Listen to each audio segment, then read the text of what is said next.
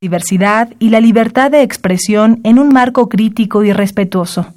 Los comentarios expresados a lo largo de su programación reflejan la opinión de quien los emite, mas no de la radiodifusora. Esto es tiempo de análisis. Esto es tiempo de análisis. Una coproducción de Radio UNAM y la Facultad de Ciencias Políticas y Sociales. Tiempo de análisis. Política. Debate. Cultura sociedad, economía, periodismo, movimientos sociales. Opina, debate, discute, analiza. Tiempo de análisis. Un espacio donde con tu voz construyes el debate.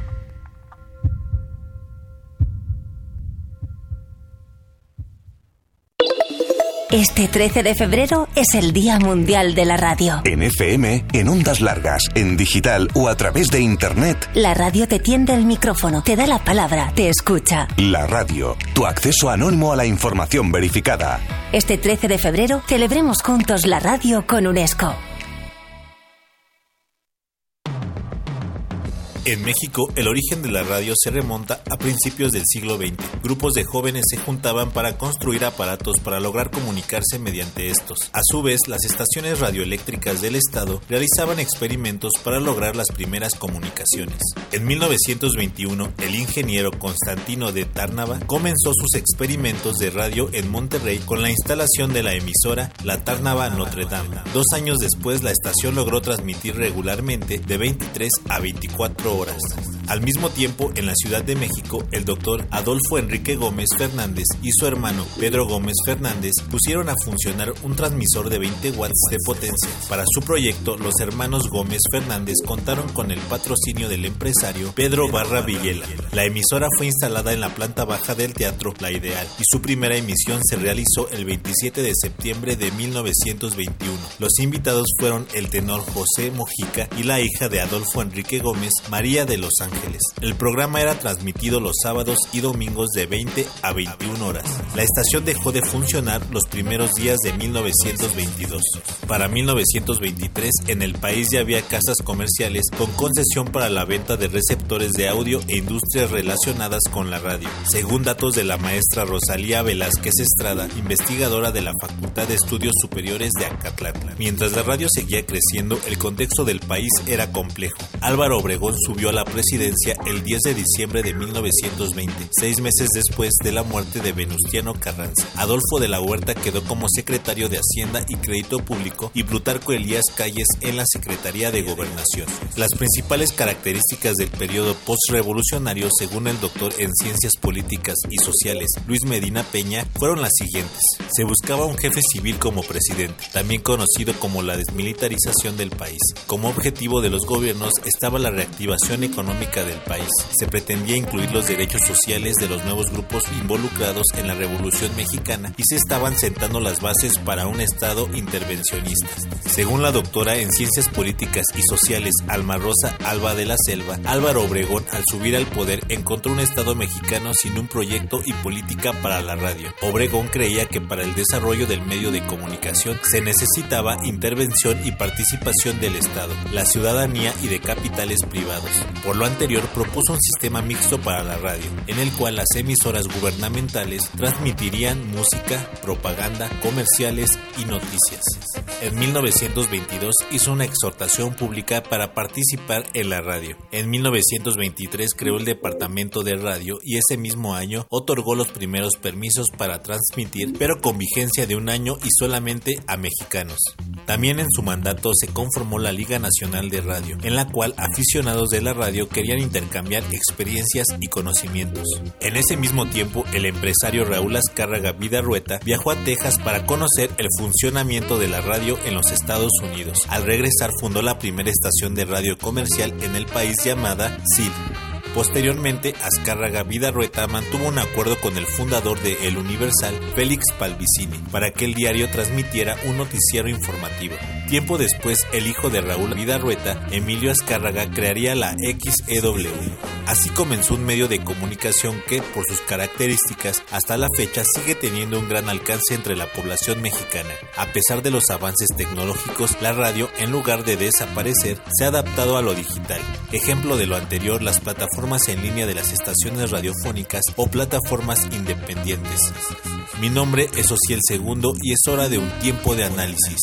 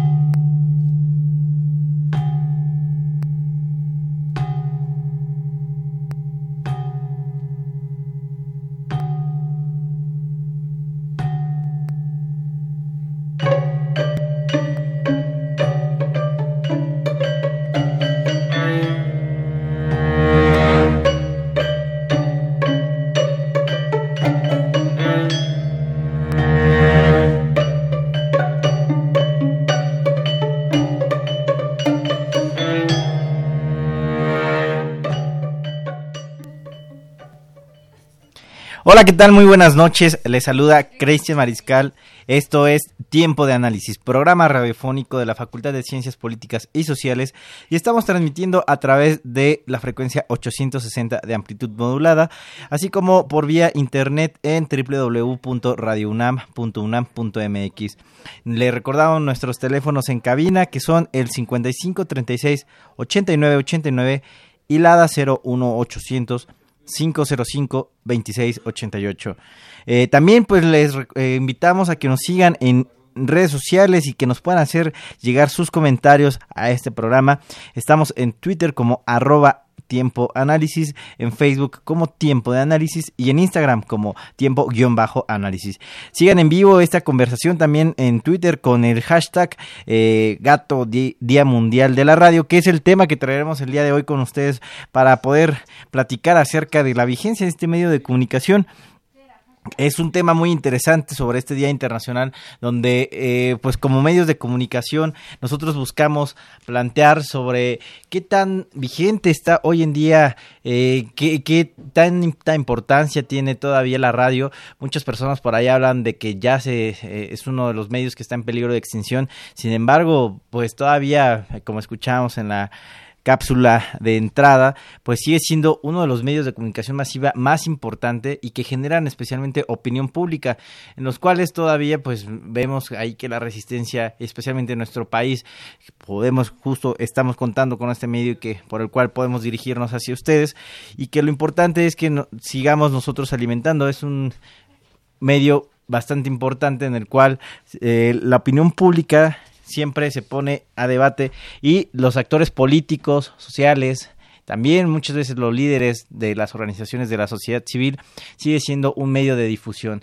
Y aquí la importancia es también establecer a qué tanto público se sigue llegando, si este, esta permanencia de eh, la profundidad que logra adquirir eh, en el público se mantiene, si va en decremento o si todavía eh, al contrario puede ir en aumento hemos nosotros podido identificar que entre el público donde todavía se mantiene más eh, la, vigencia de los radioescuchas es pues precisamente como tal vez algunos de ustedes podrán estar en la comodidad de sus vehículos eh, muchas veces eh, justo en este horario que estamos programando nosotros que estamos transmitiendo que pues seguramente pueden ir camino a sus trabajos y en los cuales es más sencillo que puedan estar. O también muchas veces ya la ventaja que las tecnologías también de hoy en día han podido generar en el cual la transmisión se puede, la frecuencia se puede también equiparar, pues aprovechando las plataformas de internet.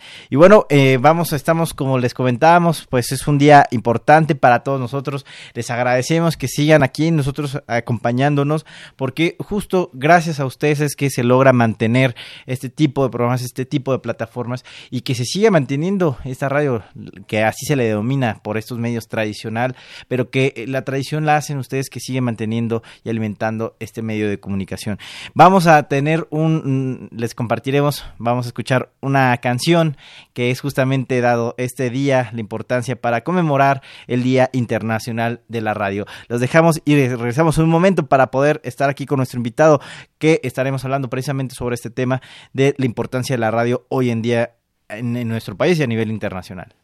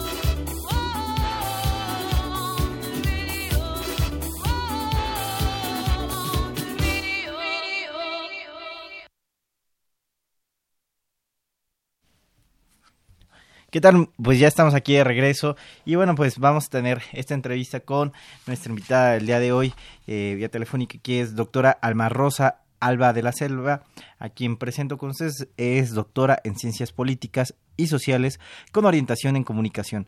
Sus líneas de investigación son desarrollo de los medios de comunicación en México, sociedad de la información, régimen legal de medios electrónicos en México y comunicación organizacional. Es miembro del Consejo Consultivo del Canal del Congreso y articulista en la revista mexicana de comunicación Zócalo y Proceso. También es docente adscrita al Centro de Estudios de la Comunicación en la Facultad de Ciencias Políticas y Sociales. Pues doctora, muy buenas noches, gracias por estar aquí con nosotros en este espacio y justo en este tema, en, en este día que estamos conmemorando Día Mundial de la Radio. Qué bueno, pues justo eh, pues estamos aquí para, para nosotros un gusto que eh, contar con, con, sus intervenciones respecto a su experiencia, sus conocimientos precisamente en esta materia de comunicación.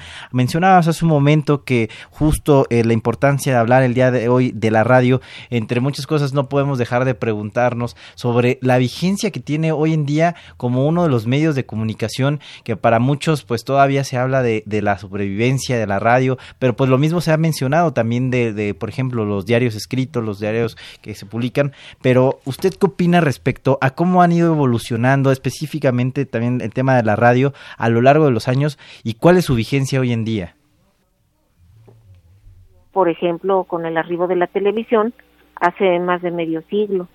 Entonces la radio llega ahora a los entornos digitales, viéndose, eh, digamos, empujada al entorno de la convergencia, que es donde confluyen los medios tradicionales y los medios digitales, y en ese sentido viéndose obligada a renovarse, a coexistir con otros artefactos, con otros, eh, con plataformas, con redes, con nuevos lenguajes, y esto es muy significativo, eh, al menos para quienes hemos buscado seguir la trayectoria de este tan importante medio eh, que se está enriqueciendo, se está, como decía, redefiniendo, adaptando a un nuevo contexto mediático, a un nuevo ecosistema eh, donde se enfrenta con pantallas, con el lenguaje digital, con nuevas formas de producir, con nuevas formas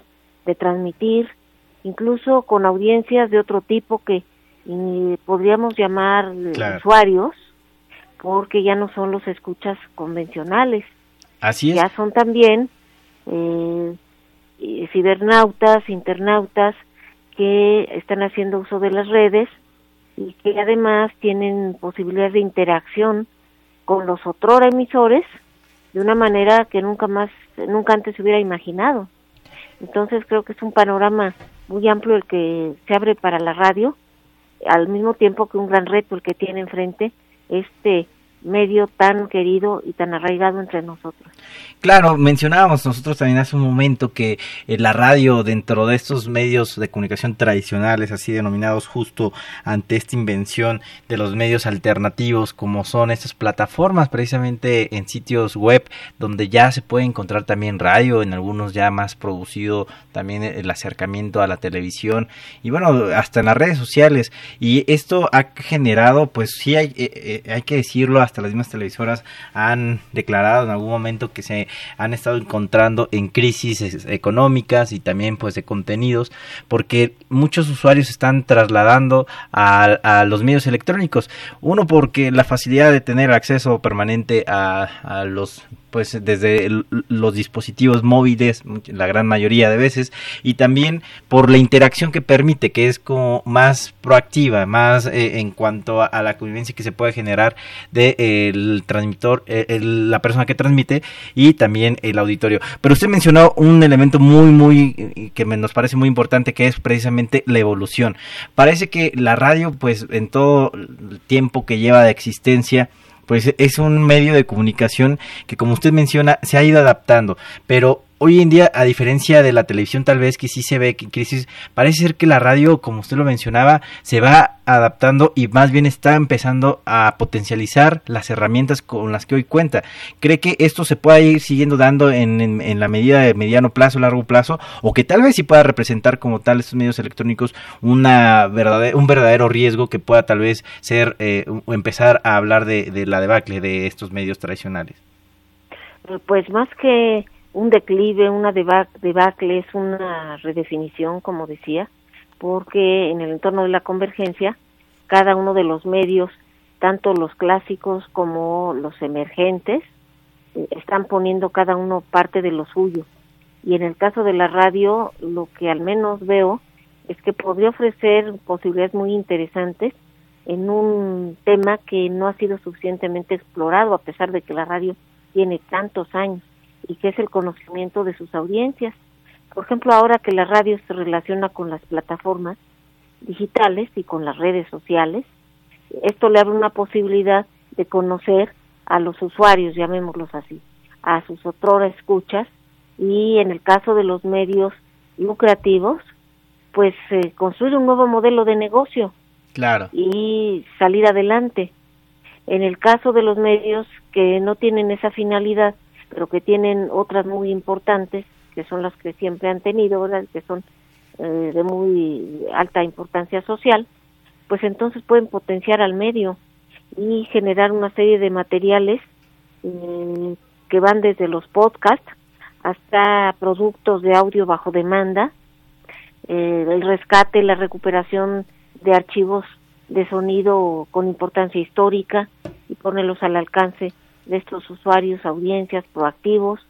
En fin, yo creo que las posibilidades que se abren son muy grandes, son muy grandes. Claro, es, es todo un cúmulo de, de grandes eh, pues medios, canales de comunicación, de flujo de información. Tal vez eh, ahorita nos estamos concentrando más eh, en poner justo esta dicotomía entre la, la radio tradicional, la, la, radio alternativa, pero finalmente no deja de ser radio. Y coincido con usted en que hoy en día ya hay un gran boom respecto a los medios electrónicos también, donde la radio se presenta como una alternativa en la cual muchas personas están viendo un espacio de oportunidad para poder difundir y poder presentar temas en, el, en la agenda pública que pueden ser muy diversos, desde los políticos, que son muchas veces los más comunes, eh, pero también puede servir para posicionar temas que son más de causas sociales. Eh, me refiero tal vez en temas muy específicos como medio ambiente, eh, derechos, eh,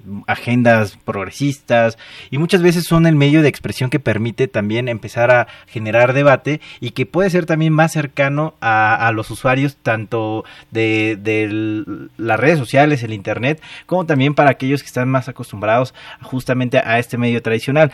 Pero de alguna forma entonces, ¿cómo podemos definir la radio hoy en este momento, la importancia que juega en, una sociedad y cuál es la importancia también de seguir impulsando su permanencia y su vigencia.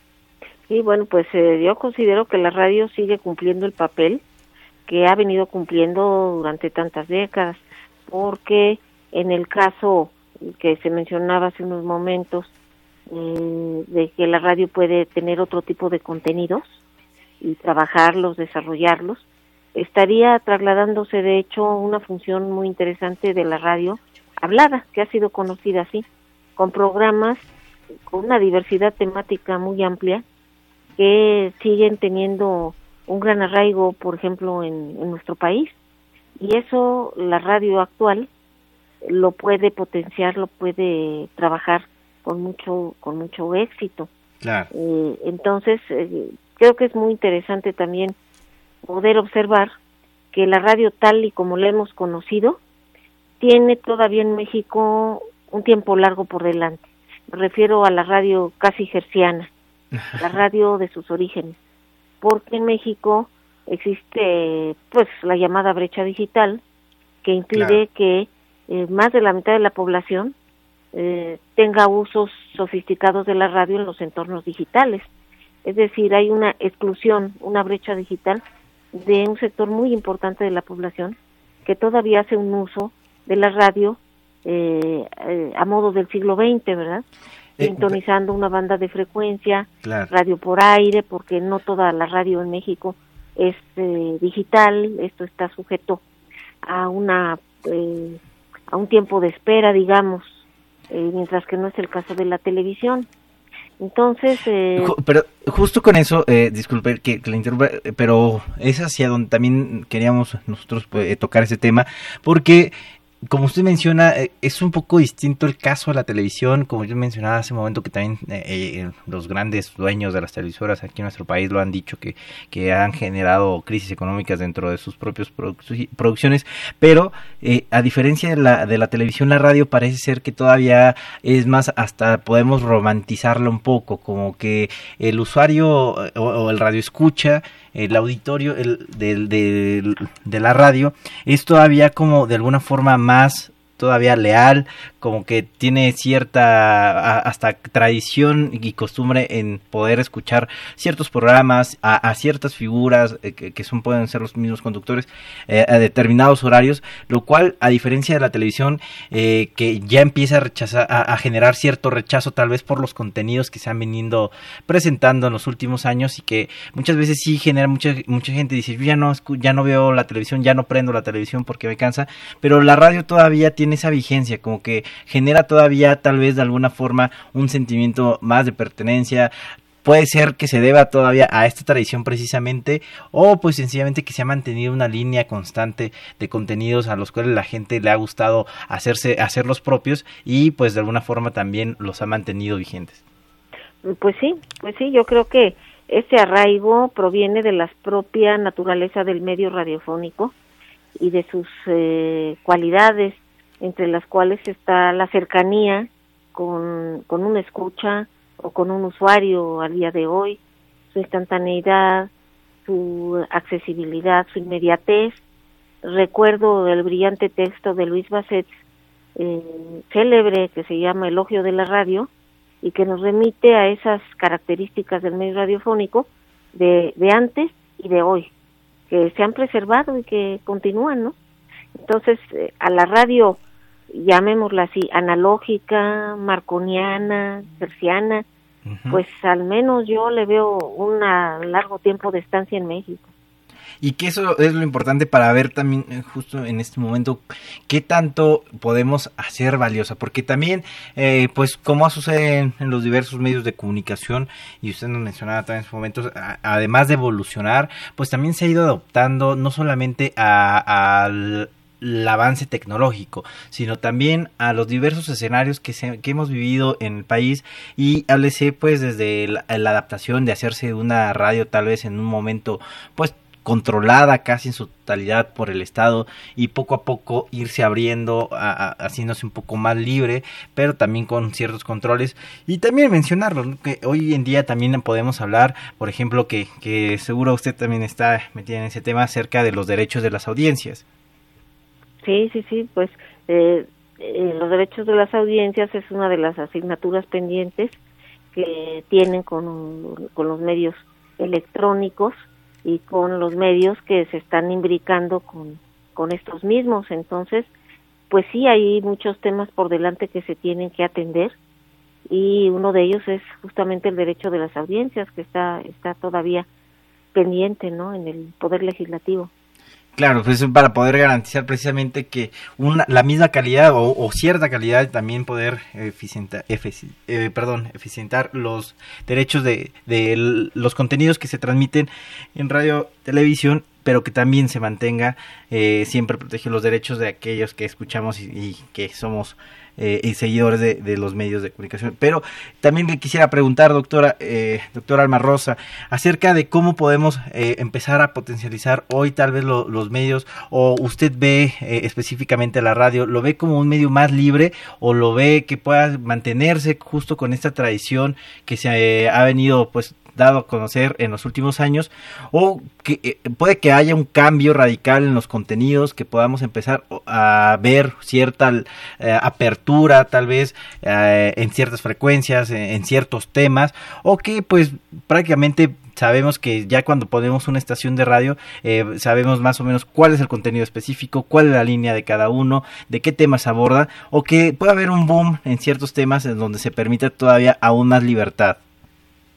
Bueno, sí creo que vamos a presenciar transformaciones importantes en los tiempos que vienen, tanto en lo que hoy viene a ser la industria, tal como está estructurada hasta, hasta estos tiempos, pero en cuanto a los contenidos, la participación de los escuchas, su transformación en usuarios, yo creo que es un proceso de cambio que apenas comienza, porque lo que estamos eh, atestiguando ya es una interacción, es lo que comentábamos hace unos momentos.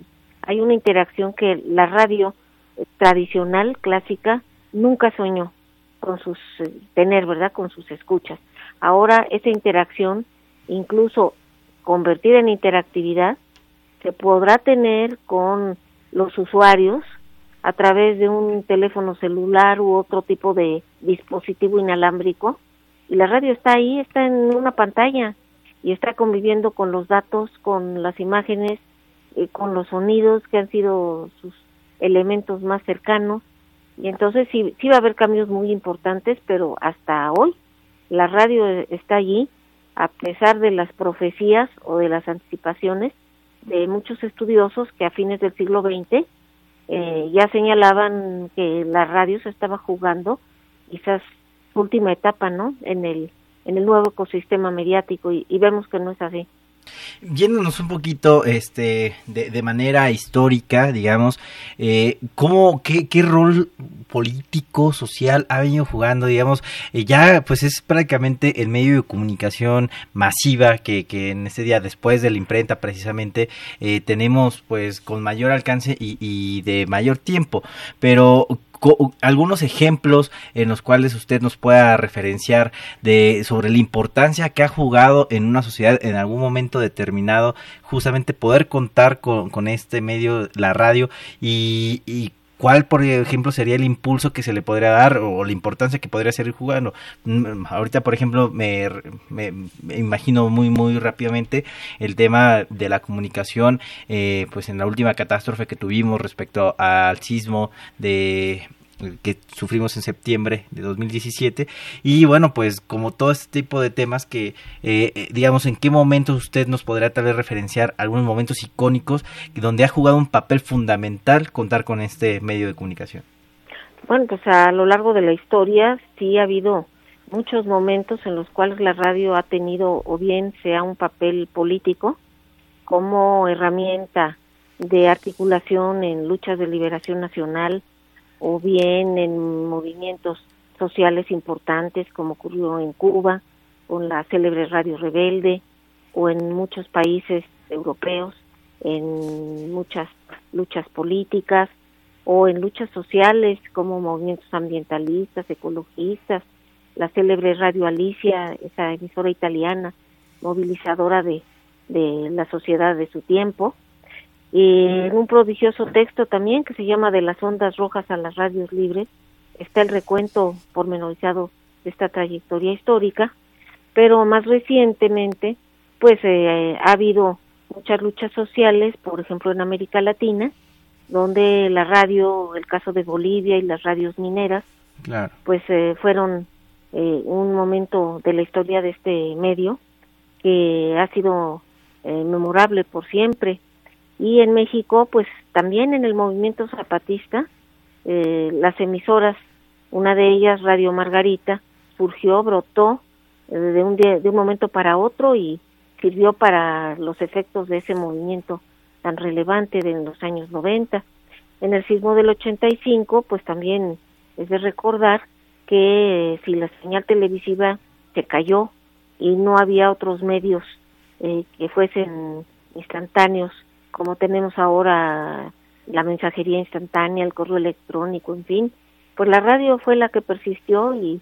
fue el medio de comunicación, eh, como siempre, eh, gracias a sus capacidades y a su versatilidad, pues fue una herramienta de gran utilidad social y de articulación de, de los esfuerzos de, de organización para rescate, para dotación de víveres, al igual que en este último sismo que, este, que tú citabas hace unos momentos, ¿no? Claro. Entonces, pues la verdad, eh, la radio tiene un largo camino en ese, en ese sentido y por lo que vemos, pues tiene mucho que dar eh, aún en este en estos tiempos del siglo XXI. Eh, eh, ahorita con estos ejemplos que también usted nos mencionaba, pues eh, también tenemos aquí referenciado justo el tema de la radio comunitaria, este tema que pues muchas veces es polémico, en donde a, a, veces hasta llega a, a generar o, o, a causar un poco de, de, temor por parte del Estado o, específicamente de momentos pues ya más específicos de, de movimientos sociales precisamente, en donde muchas veces pues finalmente esto abona, porque eh, se puede ser tanto desde un medio que comparte información y por tanto de comunicación masiva eh, en su esencia más natural, pero también justo sirve para posicionar temas en los cuales muchas veces eh, se pueden ir filtrando mensajes de ideológicos o también pues para poder generar una estructura más eh, de discurso y de comunicación hacia un fin. Eh, sobre las radios comunitarias, como todavía la presencia que hay, las que se van generando, lo, los esfuerzos aislados, los que también se quedan en el camino, ¿cómo, ¿qué, podemos, qué, ¿qué nos puede compartir usted acerca precisamente de este tema de las radios comunitarias? Bueno, en nuestro país, a partir de modificaciones de, del marco legal eh, generadas por la llamada reforma de telecomunicaciones, pues la radio comunitaria eh, dejó de ser en cierta medida considerada como eh, un grupo de estaciones piratas, ilegales, que constituían una competencia desleal, que era el término que en la industria se aplicaba recurrentemente a este sí. tipo de emisoras. Sin embargo, también en el marco legal sigue habiendo una gran desventaja para los medios con finalidad social con respecto a los de uso lucrativo o comercial. Entonces se les exigen muchos más requisitos para conseguir una concesión para transmitir, se les imponen eh, reglas más estrictas, siendo que estos medios, los comunitarios, como también los educativos, eh, los de comunidades indígenas y los de los medios públicos, pues tienen una naturaleza y propósito por completo distinta, que tendrían que tener un respaldo y, y, un impulso del Estado, y no solamente luchar para sobrevivir en el cuadrante, ¿verdad? Entonces, así la situación ha persistido y ojalá que en los tiempos próximos y cercanos se eh, equilibre el régimen legal entre los medios de fin lucrativo y los que tienen otro tipo de finalidades, pero por lo pronto las redes comunitarias pues siguen nadando a contracorriente y esforzándose por eh, llevar adelante su proyecto. ¿Qué es donde podríamos encontrar justo pues un, un tema, bueno, más más que un tema, causas más legítimas muchas veces precisamente por el origen que traen o las causas que representan, ¿no? Sí, sí, sí, porque las radios comunitarias han sido impulsadas eh, valga la redundancia, por comunidades o grupos a veces eh, muy reducidos en diferentes eh, eh, lugares del país, a veces muy alejados, que han visto en la radio un medio de cohesión social, un, una herramienta muy valiosa para comunicarse entre sí, para comunicarse con otros eh, lugares lejanos, en fin, con una serie de funciones que en realidad son de gran importancia para las comunidades, pero que no se consideran como tales. Entonces, eh, ha, sido ya una larga lucha de estas radios que todavía tienen pues eh, un déficit muy importante en cuanto a recursos, eh, tanto técnicos como eh, humanos, y que, por ejemplo, frente a la digitalización, que es un, un proceso al que hay que adscribirse, pues tiene serias limitaciones. Claro. Entonces, todo esto pues debería solventarse y, e impulsarse el proyecto de estas estas radios en el marco de una democratización de la comunicación en el país, auténtica. Que justo eso es lo que se ha estado buscando hace ya pues bastantes años y que pues con ese tema me, gustaría que regresáramos. Vamos a hacer una pequeña pausa, doctora Alma Rosa, para poder eh, compartir una cápsula con nuestro auditorio que estamos escuchando muy atentamente y regresamos un momento con usted. ¿Sabías que aún no se tiene claro quién es el inventor de la radio? El científico serbio-americano Nikola Tesla y el físico italiano Guillermo Marconi se disputaron la patente por la invención de la radio en 1884. Tesla inventó la bobina de inducción o bobina Tesla, pieza fundamental para recibir y enviar ondas de radio. En 1895, cuando se preparaba para enviar las primeras señales de radio, su laboratorio se incendió. Un año más tarde, Marconi envió y recibió señales de radio basadas en el código Morse, por lo cual pidió la primera patente del mundo en telegrafía inalámbrica, aunque una oficina de patentes de Estados Unidos diría que el científico italiano se basó en el trabajo de Tesla. La lucha por la patente duró de 1897 a 1904, otorgando a Marconi el título del inventor de la radio lo que influyó para que en 1909 ganara el Premio Nobel de Física, lo que aumentó la rivalidad entre estos dos científicos. En 1943, el Tribunal Supremo de Estados Unidos concedió la patente original y la invención de la radio a Tesla, que había fallecido unos meses antes. ¿Sabías, que... En 1906, en Massachusetts, Estados Unidos, se realizó la primera emisión de la historia, en 1912 se dan las primeras emisiones públicas de radio y en 1922 surge la radio comercial. Un año más tarde surgieron los programas de narraciones. ¿Sabías que... Durante la Primera Guerra Mundial, el uso de la radio como elemento comunicativo empezó a utilizarse entre los ejércitos y fue de gran utilidad debido a su valor estratégico en la comunicación sin hilos además de que sirvió para mantener el carácter reservado de las comunicaciones. ¿Sabías que... En octubre de 1938, Orson Welles, en compañía de actores, relataron La Guerra de los Mundos, novela de ciencia ficción escrita por Herbert George Wells. Esta transmisión causó pánico e histeria colectiva entre los radioescuchas estadounidenses de aquella época, lo que demostró el poder de la radio como un medio de comunicación de masas. ¿Sabías que una de las primeras estaciones de radio en la Ciudad de México fue El Buen Tono? XEB, la estación del Buen Tono, Sociedad Anónima.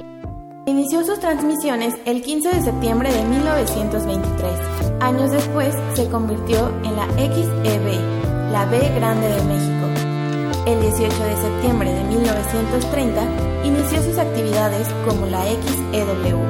En esta época también surgieron radiodifusoras como XERF, La Poderosa, XEBT y Radio UNAM. ¿Sabías que actualmente México cuenta con muchos grupos radiofónicos de cobertura nacional como Grupo Radio Centro, el Instituto Mexicano de la Radio, Grupo ASIR, MBS Radio, Grupo Radio Fórmula, entre otros?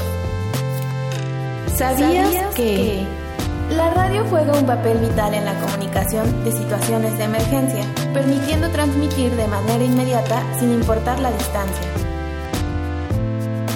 ¿Sabías que desde 2011 la UNESCO proclamó el 13 de febrero el Día Internacional de la Radio para conmemorar su relevancia como canal de transmisión cultural, político y social?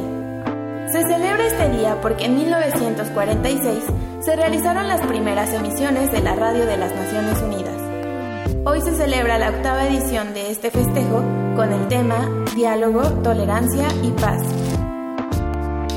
Mi nombre es Viridiana García continuemos con este festejo en tiempo de análisis. Bueno, pues doctora, estamos de regreso aquí con nuestro auditorio también de tiempo de análisis.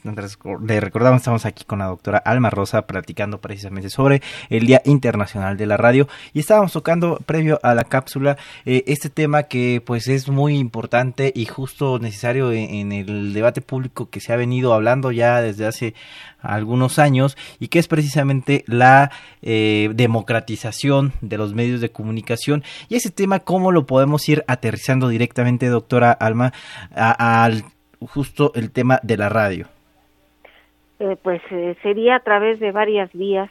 Considero que por una parte tendría que ser a partir de la redistribución del espectro radioeléctrico y de franjas que todavía están pendientes de de abrirse, de ser explotadas y considerar qué sectores de la sociedad mexicana podrían o deberían de participar, tendrían que estar ahí también en, con la facilidad de emitir sus mensajes y tener voz. Eso podría ser por un lado. En el caso de la radio por internet o la radio que utilizando las plataformas digitales eh, llega a los escuchas y estos convertidos en usuarios eh, interactúan e intervienen y participan, esa es otra vía amplísima, precisamente para la participación de un gran número de usuarios que además se pueden convertir eh, en generadores de contenidos para la propia radio. Entonces creo que eh, pues las nuevas plataformas digitales son una opción muy potente para este proceso de democratización del medio radiofónico, que nuestro país ha sido un, proceso muy arduo, muy difícil, eh, que ha tenido enormes resistencias a lo largo del tiempo y que no se ha eh, logrado del todo, por supuesto. Claro, sin entrar tal vez un, poquito en polémica, pero digamos de alguna forma, pues tal vez eh, desde una perspectiva muy personal que usted nos pueda compartir, eh, podríamos eh, señalar que la radio es un medio un tanto más libre que la misma televisión. Sí, definitivamente así lo ha sido. por décadas en la radio es donde hemos encontrado más pluralidad aún en tiempos donde incluso ha habido una censura, una autocensura o ciertos controles o recomendaciones, ¿verdad? Como se ha llegado a llamar, que en el caso de, de la televisión, que ha estado más sujeta en una etapa a los controles gubernamentales y ya después convertida en un poder fáctico, pues la televisión se ha asociado a otros factores de poder y entonces actúa eh, de acuerdo a sus propios intereses, ¿no? Podríamos decir que, perdón, que, que todavía la radio aún juega un rol de, de, cierta forma más social y que pues en, contraposición con la televisión que, que, ya hay pues prácticamente sí se evidencian bastante los intereses económicos y pues de grupos también podríamos decir de alguna manera. Sí, yo estaría de acuerdo con esa eh, proposición porque si bien el, grueso de la radio mexicana es del tipo llamado comercial, pues el criterio de rentabilidad es todavía más, mucho más acentuado en la televisión y es ahí el alfa y omega de todas las decisiones. En la radio ha habido, incluso dentro de la industria, programas que han tenido fines sociales, programas de, consulta médica, eh, relacionadas con problemas eh, emocionales, de salud de la población. Ha habido muchos programas que aun cuando tienen la necesidad de contar con inversión publicitaria o con patrocinios comerciales, pues han eh, llevado a cabo una finalidad eh, de utilidad social. Se han acercado a una radio de servicio. No, a nivel de la información. y podríamos señalar que hasta culturalmente, literariamente, pues eh, yo creo que a, en todos en algún momento, la gran mayoría de nosotros hemos tenido la fortuna de podernos eh, sentar tal vez al desayuno, la comida, la cena o en, cierto horario de convivencia familiar y poder escuchar alguna de las narraciones de diversos locutores y en las cuales hemos podido también tener acercamientos a ciertos cuentos, novelas literarias y que también esto es una de las etiquetas, digamos, más, más eh, personales de la misma radio. Claro, y en ese papel, desde luego, habrá que recordar a la propia Radio UNAM en, nuestra casa de estudios, que ha tenido épocas brillantes en ese, en ese tenor. Y, lo mismo que nos comentaba al inicio del programa, eh, la generación de los podcasts, que justo es un tema donde también se ha visto, pues, más allá de, que hemos que en nuestro país contamos también con canales de televisión como precisamente TV UNAM, del mismo canal 11, Politécnico Nacional, pero que justo eh, esta difusión de cultura, pues se ha hecho más de una forma por medio también de la radio. Sí, sí, definitivamente la radio tiene mucho que dar y creo que lo ha dado en ese sentido y con las herramientas de las que hemos estado hablando, por ejemplo el podcast y otras posibilidades, ¿verdad? De streaming en radio, pues se puede aprovechar un, un acervo de materiales que tienen un gran valor o histórico o de testimonio actual. Entonces, pues sí, la radio, por eso decíamos, ¿no? Se está renovando, está encontrando nuevos recursos, nuevas herramientas, pero no es un reto fácil al mismo tiempo.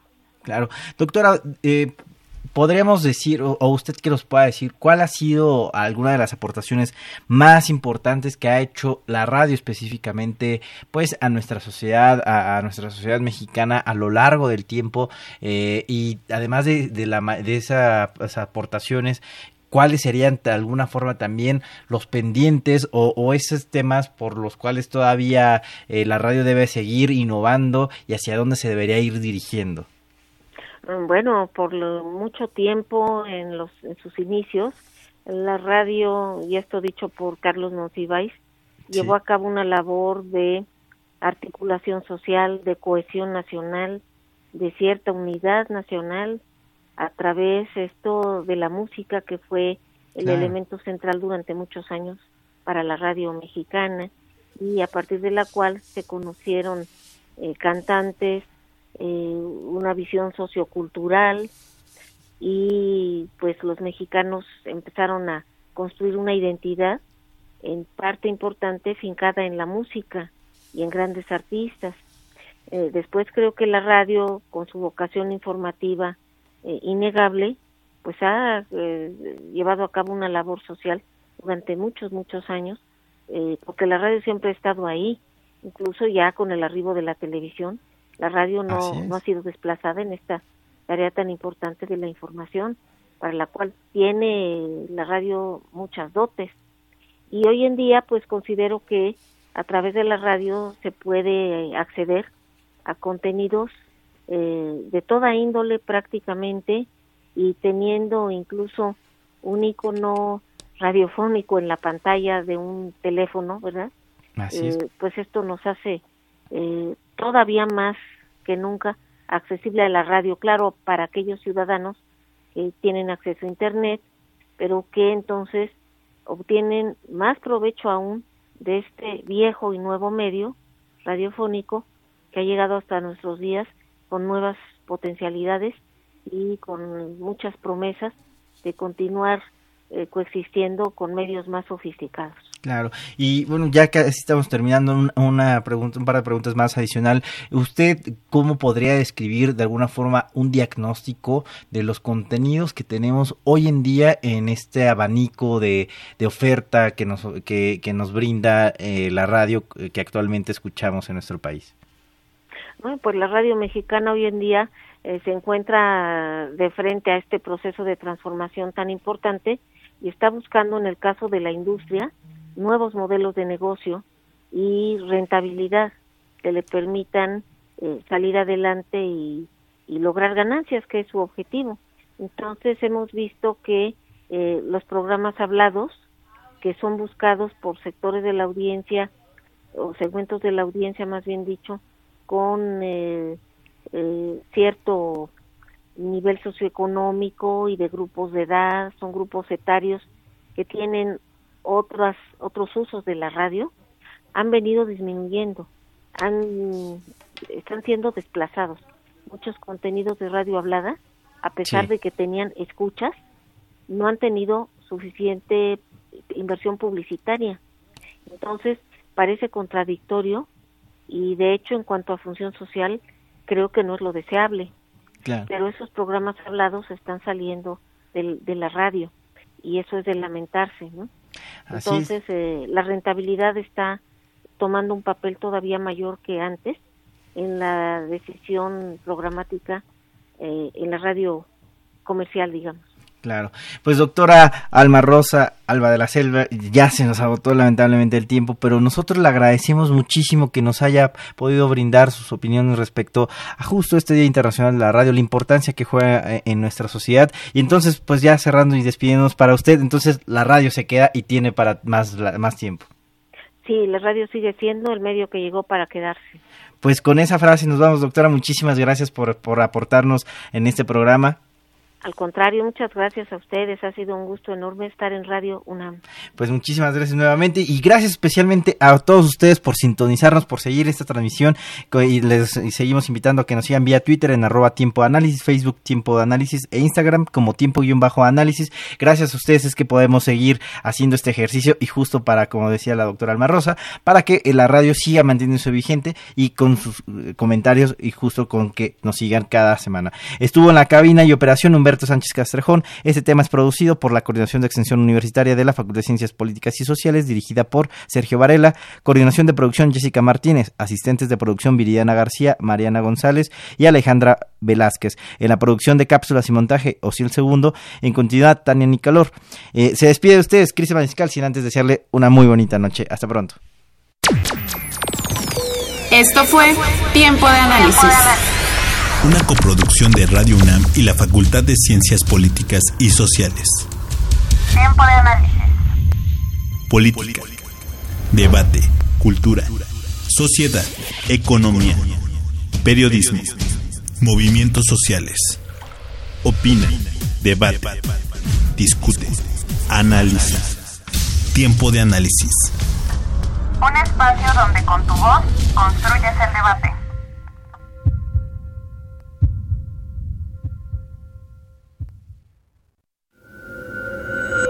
Escuchas 860 de AM. XE